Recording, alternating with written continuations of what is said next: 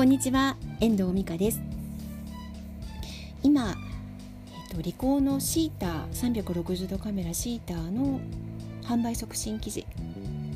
を担当しているんですけれども今その記事を書いているんですよね。でその今日ネタをちょっと探していたんですけれども今日ちょっと書いていたネタというのは今月6月の1日2日で行ってきた釧路の釧路で撮影した360度画像を使って記事を書いているんですよね。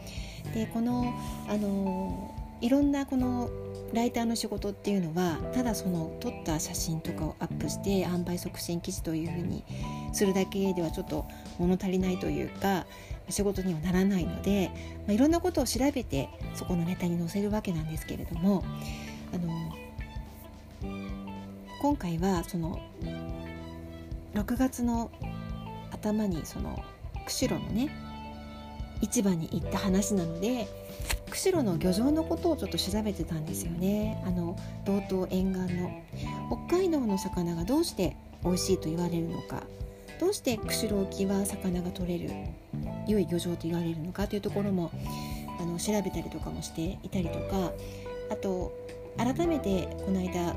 ちょっと少し前になりますけど時知らずの話をこの音声配信でもしたかと思うんですが春に、えっと、道東の道東沖を回遊している鮭の話とかもちょっと振り返りながらまとめていたんですけどあのー、すごくやっぱりライターの仕事っていうのは一個のものを書くのにすごく掘り下げて勉強してそのところのエッセンスを出していくような仕事でもあるんですよね。で本当にこういうことをやってるともうどんどん時間が過ぎていくしあの楽しいんですけど自分のね知識が増えていくことは。でも全然時間がなくなっていくというのは正直なところなんですけど今回この調べ物をしていましてあのどうしてこの道東沖が良い漁場なのかっていう話に行き着いたわけなんですよ。それはあのご存知の方も多いと思うんですけれども寒流の親潮暖流の黒潮がぶつかる地域そこはあの暖流の魚寒流から乗ってくる魚もあの集結してきますしあとあのえっ、ー、と親潮ってすごくその塩分の栄養価が高いんですってその栄養価の高い親潮の水とちょっと温度が高めの水ある程度水温がある、えーと、黒潮がやってきたところっていうのはちょうどこの植物プランクトンが繁殖しやすいというそういうあの条件が整うみたいなんですよね。それであの魚が取りやすい魚が集まってきやすい良い漁場になっているっていうのが一つあるみたいなんですよね。北海道の場合は特に、まあ、水温があの南の方に比べると冷たいというのも一つの理由だとは思うんですけれども、ま、魚がとにかく、まあ、美味しいしそういう、まあ、ことを今回は書いているんですよね。あの書いてその360度カメラで市場の紹介をするわけなんですけどそこのなんかその寒流と暖流をぶつかるところが潮目っていうふうに言うんですよね。これはなんか釣りをする人も普通の小さなこう漁場とかでも潮目ってあるみたいなんですけどこの特にこの大きな海流と海流がぶつかる潮目についての今日は話だったんですけどねこの潮目っていう言葉についてすごく私反応してしまってあの面白いなっていうふうにあの思っていたんですよね。なんか世の中の潮目を見るとか潮目を迎えるとか時代の流れについてのこととか世間の潮目とかいろいろありますよね。潮目っていう言葉っていうのは。潮の境というか、ま、そこにはあのいろいろなこの魚の漁場みたいに栄養価のたくさん詰まった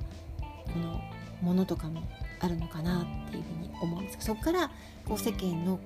う世間の世間のっていうか世の中の動きがちょっとこう角度を変えていく、ま、そういうのも潮目というふうに言うんですよね。なんかこの言葉って面白いなって今日また思いながら潮目についてもひたすら調べてしまったというあの感じだったんですけどね。自分にとってのこのなんかこう生きていく上での、ま、潮目っていうのがあるのかな。やっぱりこう何かの境目だったりとか自分の転換期潮目を迎えるってありますけど、まあ、自分にとっての潮目って何かあったかななんて思いながら今日はやっていました。潮目について考えたことありますでしょうかね。日本語って面白いですよね。ライターの仕事はあの本当に一個のものを書くのにものすごく掘り下げていろんなことを調べたりとかして書いていくこんな仕事でもあるんですよね。もしライターをやってみたい方がいらっしゃったらあのお問い合わせいただけたらというふうに思います。一緒に仕事をしてくれるような人がもしいたらいいなって今思っているところなのでお声かけいただけたら嬉しいと思います。では今日はこの辺りで終わりたいと思います。今日はえっ、ー、と今日の話は今やっている仕事の話とライターの仕事ってっていう話と潮目についてお話をしました。